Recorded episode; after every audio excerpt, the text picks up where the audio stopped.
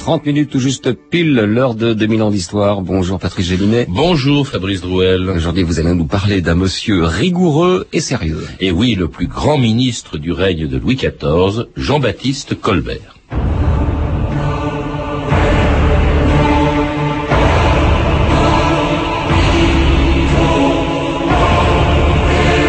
Si j'avais fait pour Dieu ce que j'ai fait pour le roi, je serais sauvé dix fois. Colbert.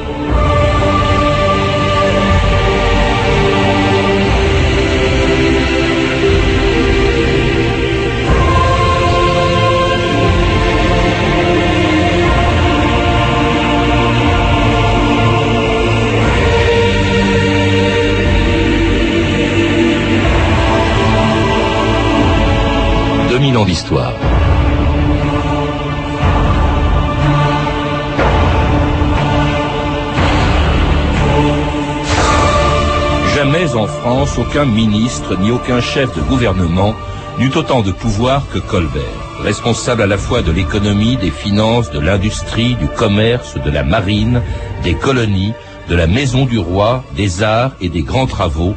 Pendant 22 ans, il allait donner à Louis XIV les moyens d'une politique qui a fait de la France la plus grande puissance du XVIIe siècle. Ancien intendant de Mazarin auprès duquel il avait appris toutes les ficelles de la politique et les moyens de s'en servir pour faire fortune, Colbert avait accumulé entre ses mains tous les pouvoirs depuis celui que lui confiait Louis XIV le lendemain de la mort de Mazarin, le 10 mars 1661. Monsieur Colbert, je vous confirme dans la charge d'intendant aux finances pour Monsieur Fouquet. Sire, je ne sais comment vous exprimer ma gratitude. Et je vous prie humblement. J'espère que vous saurez me témoigner le même dévouement dans les grandes affaires que vous l'avez su faire dans les petites. Monsieur Colbert, vous viendrez chaque soir avant mon coucher travailler seul avec moi. Mais n'en souffrez-moi quiconque, le secret est la première vertu que j'exige de mes serviteurs. Je crois que vous l'avez déjà compris.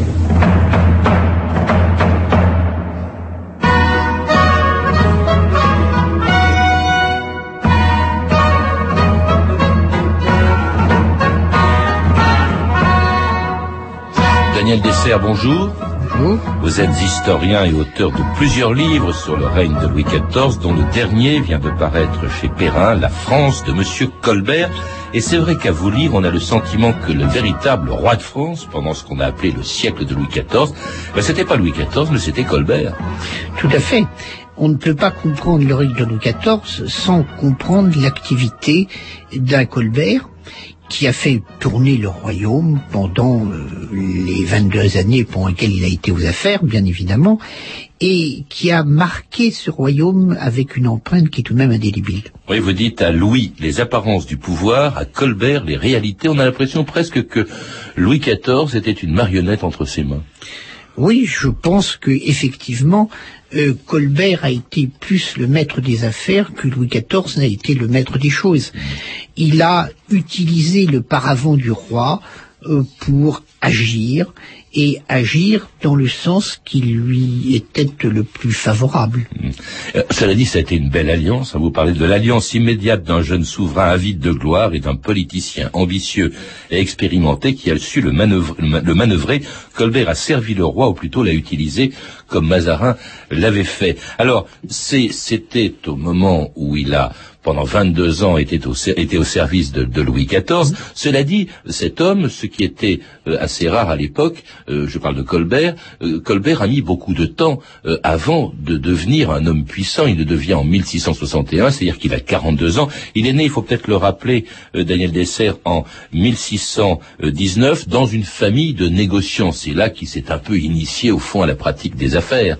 Tout à fait. En tant que politique, Colbert est intervenu sur la, le devant de la scène. Si on avait cherché dans le royaume euh, en 1661, euh, dans le public, si on le connaissait, personne ne le connaissait.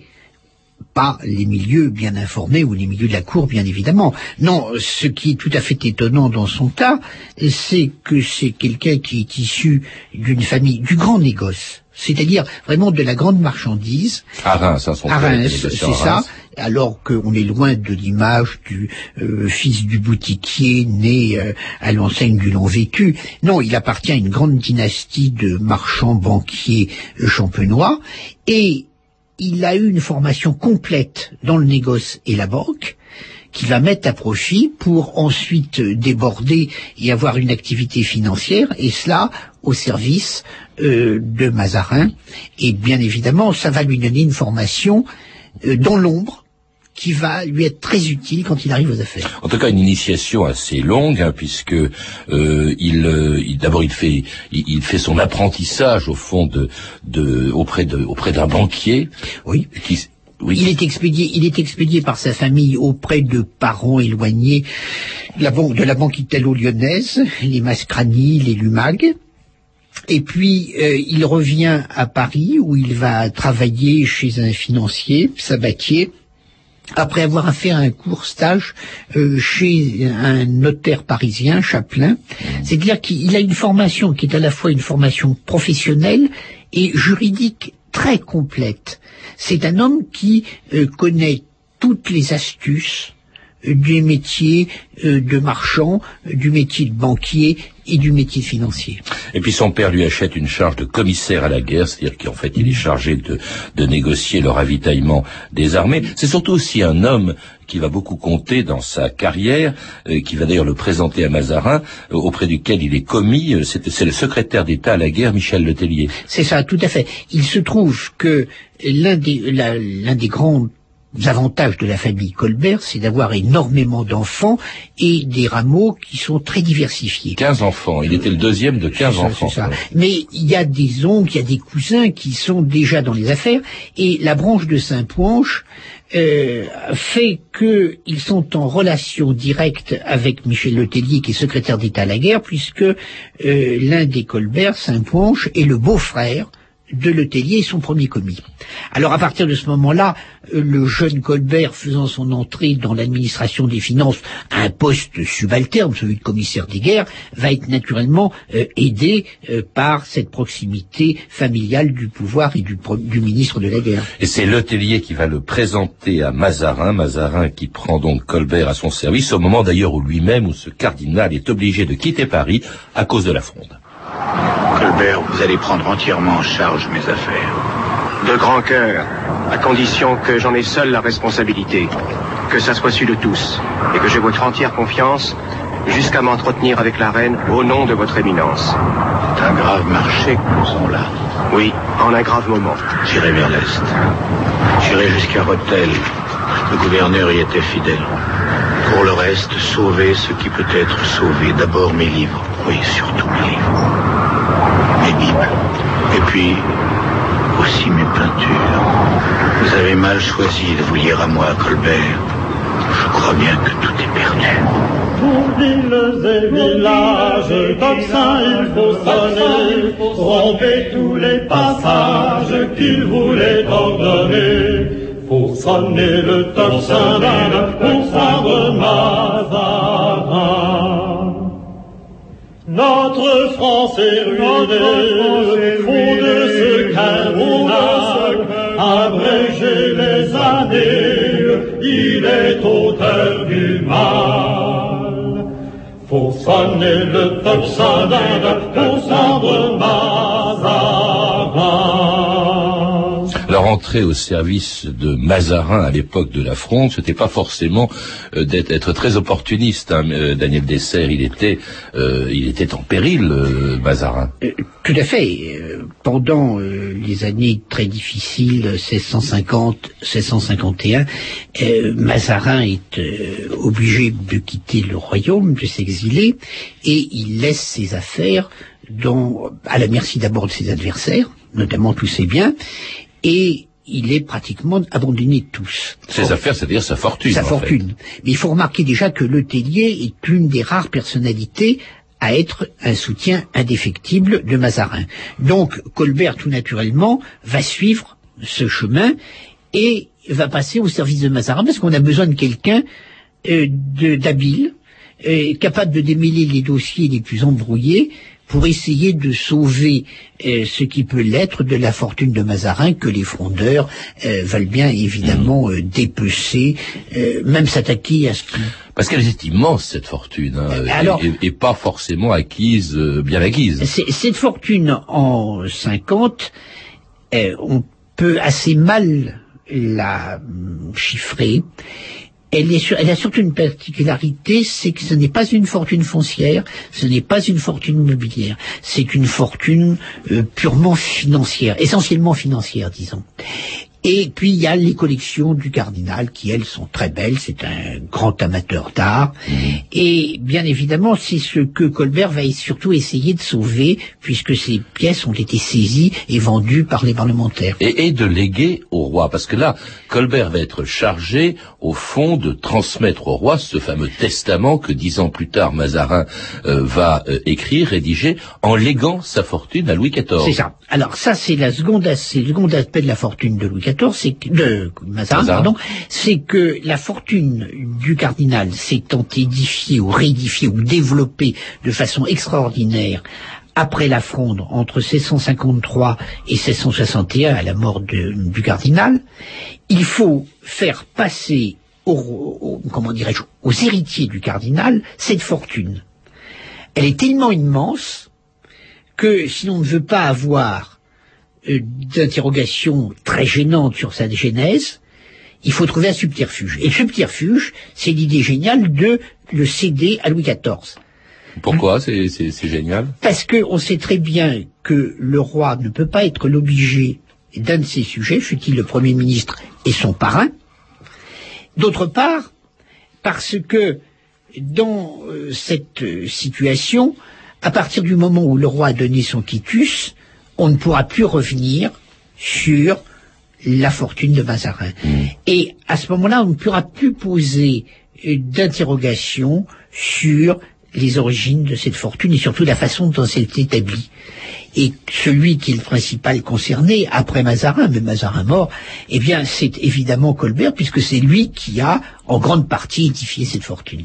Et alors, Mazarin, euh, Colbert, pardon, qui fait en quelque sorte partie du, testament de, de euh, Mazarin, qui disait euh, au roi Louis XIV, juste avant de mourir, je vous dois tout, mais je m'acquitte envers votre majesté en lui donnant Colbert. Donc Colbert va être nommé, dès la mort de Mazarin, va être nommé intendant euh, des finances en 1661, en même temps que Fouquet, qui lui est beaucoup plus important que Colbert, mais dont Mazarin va se débarrasser en dénonçant ses malversations à Louis XIV. Sire, il me semble que M. Fouquet ne comprendra jamais ce que votre majesté voudrait lui faire entendre.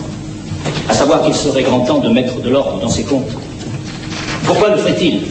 Le désordre, la confusion lui sont d'un meilleur rapport. La vanité, l'ambition de cet homme n'ont pas de frein. Dans le château qu'il s'est fait construire à Vaux, avec l'argent qu'il a volé à l'État, on voit partout ses armes et sa devise. Un écureuil avec ses paroles. Ko non ascendam. Ne montrais-je pas En quoi, selon vous, consisteraient ces vols? Votre Majesté en lira le détail dans mon rapport. Mais je pourrais vous citer, entre mille autres fraudes, les vieux billets impayés de l'épargne, rachetés à 3 ou 4% de leur valeur nominale, réassignés sur de bons fonds et intégralement remboursés. En outre, je sais de bonnes sources qu'il fait fortifier Belle-Île et Nantes. Monsieur Fouquet a l'âme d'un frondeur. Il ne faut rien précipiter. Je ne veux pas compromettre la rentrée des impôts de cette année. Donc, jusqu'à nouvel avis, Monsieur Fouquet fait toujours partie du Conseil. Mais il n'y restera pas longtemps, euh, Daniel Dessert. Vous rappelez comment euh, Colbert va littéralement d'abord débiner, si on peut dire, Fouquet auprès du roi, et va même se charger, d'une part, pousser Louis XIV à arrêter Fouquet en septembre 1661, c'est-à-dire peu de temps après cette scène, et euh, va même organiser son procès. Il fallait euh, que euh, Colbert se débarrasse de Fouquet pour pouvoir commencer l'ascension qui a été la sienne. Tout à fait, puisque Fouquet, en tant que surintendant des finances, avait été un témoin privilégié de l'enrichissement phénoménal de Mazarin. Enfin, lui-même s'était enrichi, hein, euh, Fouquet. Euh, c'est ce qu'a prétendu Colbert, je prétends que non. Au moment de l'arrestation de Fouquet, Fouquet était entièrement ruiné. Et, et ce n'était pas le cas de Mazarin, puisqu'il faut tout de même comprendre euh, ce que représentait la fortune de Mazarin, c'était environ 40 millions de livres, c'est-à-dire la moitié du budget de la France, et cette somme avait été amassée en huit années. C'est-à-dire un petit peu comme si un président des États-Unis en deux mandatures laissait une fortune qui soit la moitié de celle du budget des États-Unis. Et pour avoir une autre idée de ce pays qui manquait de numéraire, eh bien, que Mazarin avait en ses caisses, en ses, en ses trésors, n'est-ce pas, pour 9 millions, près de 9 millions et demi de livres, c'est-à-dire plus que l'encaisse de la Banque d'Amsterdam, le plus grand instrument de crédit du monde occidental. Alors Fouquet sera arrêté en septembre, puis sera condamné euh, à, à, la prison, en fait à perpétuité, il va disparaître de la circulation. Du coup, Colbert devient le seul responsable des finances, qui était une fonction essentiel pour l'époque parce que euh, parce que le pays, vous le rappelez, était en guerre et que de l'argent, euh, on en avait besoin. Enfin, en tout cas, Louis XIV en avait besoin. Je crois que la guerre, dites-vous, absorbait entre les deux tiers et les trois quarts des ressources de la France. Tout à fait. C'est un c'est un des gros problèmes de l'histoire de France. Pour bien comprendre l'histoire de l'Ancien Régime, il faut savoir que la guerre est omniprésente puisque la France fête entre 1515 Marignan jusqu'à Waterloo 1815, c'est-à-dire pendant trois siècles, la guerre plus d'une année sur deux. L'état normal de la France, c'est la guerre. Il faut payer la guerre. Et comme le disait Montecuccoli, il n'y a qu'une seule façon de payer la guerre. Pour faire la guerre, c'est premièrement de l'argent, deuxièmement de l'argent, troisièmement de l'argent.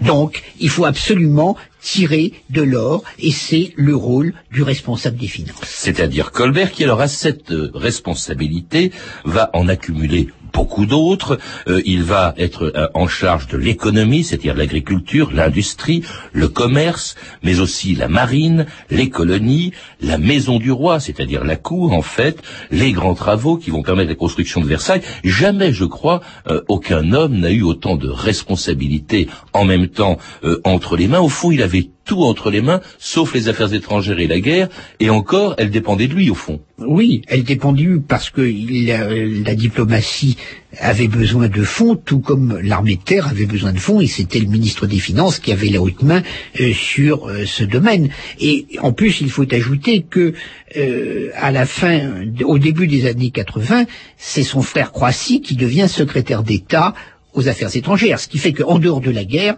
euh, tout était contrôlé par les Colbert. Et son fils était ministre de la Marine. Et alors, bien évidemment, avec la pratique euh, habituelle euh, pendant le règne de Louis XIV, c'est-à-dire que le fils du ministre, et en l'occurrence Senglet, avait déjà l'assurance qu'il succéderait à son père. Alors c'était un bourreau de travail, un Colbert, vous le rappelez, vous dites même que quand il voyait une pile de dossiers sur son bureau en arrivant le matin, il se frottait les, les mains. Un bourreau de travail, mais aussi avec des idées bien arrêtées pour donner à Louis XIV les moyens de sa politique.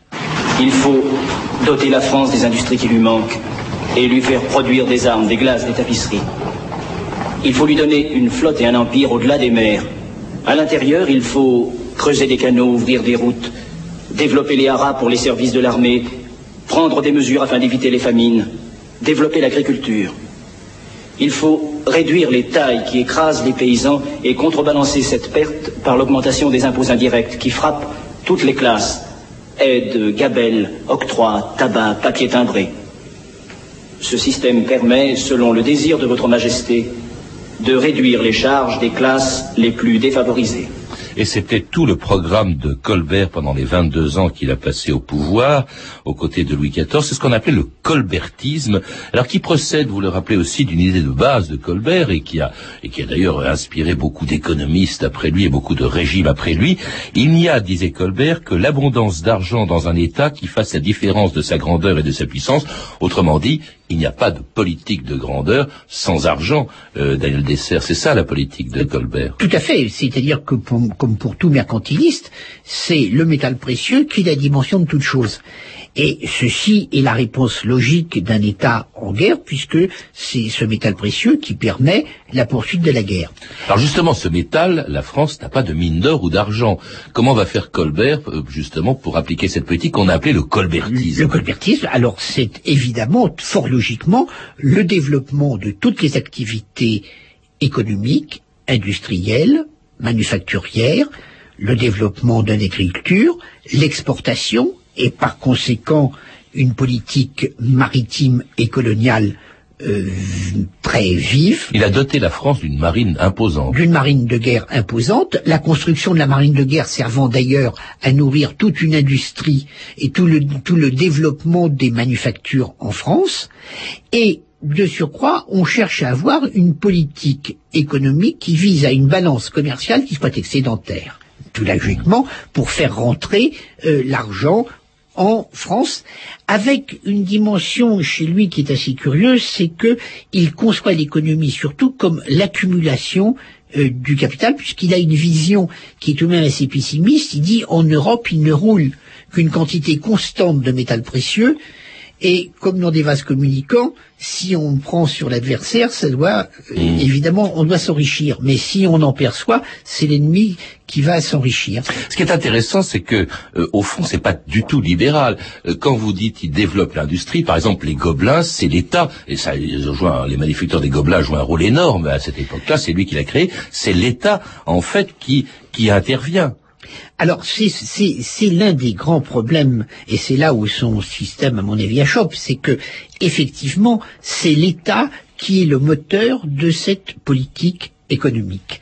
C'est euh, un monopole d'État, un contrôle absolu de l'État et le premier client c'est l'État. Et ce sont surtout sur des industries, notamment pour la marine, qui sont des industries liées à la guerre. Et puis c'est aussi justement l'État dans avec ses ses grands travaux euh, qui euh, dont Colbert est chargé et qui aboutiront à la construction du palais de Versailles. Voyez-vous, monsieur Colbert, je m'établirai en ce château que le roi mon père a fait construire à Versailles. Jusqu'à présent, les grands séjournaient à la cour à leurs frais. Ils seront désormais meublés et logés aux frais de la couronne, d'un bout à l'autre de l'année. Pourtant, sire, les libéralités de votre majesté ne feront pas que les gentilshommes ne s'endettent. Loin de leurs terres, sollicités par mille occasions de dépenses, ils emprunteront. Qu'ils empruntent, je couvrirai leurs dettes les plus criantes pour les attacher étroitement à ma personne. Le château du roi mon père deviendra le temple de la monarchie, et tous les artistes du royaume travailleront à son embellissement. Avez-vous, monsieur Colbert, estimé d'après les plans combien de personnes le palais pourra abriter? Oui, sire. 13 000 personnes. Je veux que les plans soient agrandis jusqu'à 15 000. Quand les seigneurs et souverains étrangers viendront nous rendre visite, l'immensité et les nouveautés dans l'ordonnance de ce palais seront pour eux la juste mesure de la puissance de la France.